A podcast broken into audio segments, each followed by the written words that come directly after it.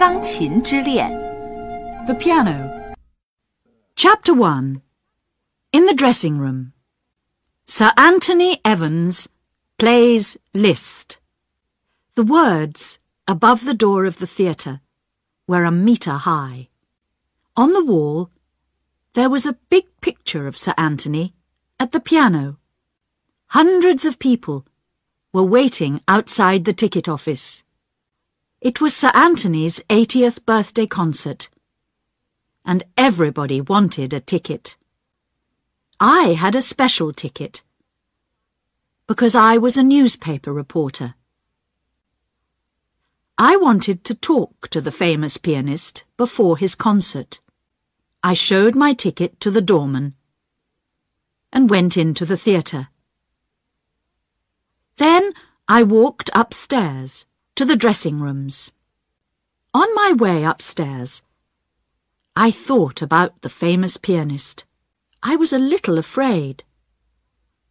My mouth was dry, and my hands were shaking. I arrived outside the dressing room.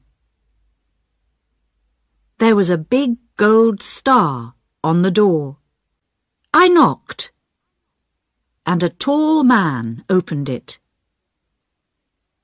He was very old, but his eyes were blue and bright. He was wearing black trousers and a beautiful white shirt. He had a lot of straight, silvery hair. He looked just like his picture on the wall of the theatre. My name's Sally Hill, I began. I... The old man saw my notebook and smiled at me. Don't tell me. You're a reporter. Which newspaper do you work for? The Sunday Times, sir. A very good newspaper. Come in and sit down.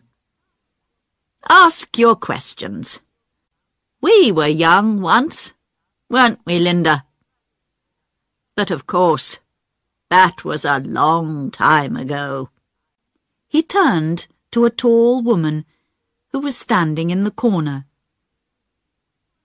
She smiled at me with friendly brown eyes. So this is Lady Evans, I thought. What a nice face she has. She looks like a farmer's wife. I was not afraid any more. I sat down and opened my notebook. Tell me about yourself, please, Sir Anthony. Did you come from a musical family? Did you start to learn the piano when you were three, like Mozart? The famous pianist smiled. No, no, my dear. I am the first musician in my family, and I was fourteen years old before I touched a piano for the first time. He saw the surprise on my face. We have a little time before my concert. I'll tell you my story. It's a strange story, but every word of it is true. You see, I left school when I was thirteen. Everybody called me Tony in those days.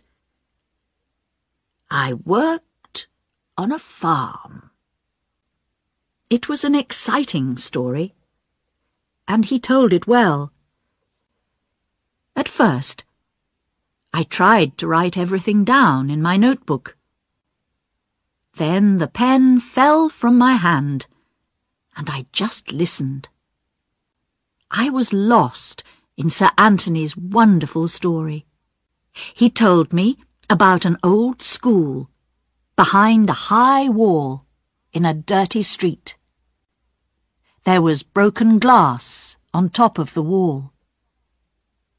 The schoolyard was very small. As he spoke, pictures came into my mind. I saw a little boy called Tony Evans playing football with an old tin.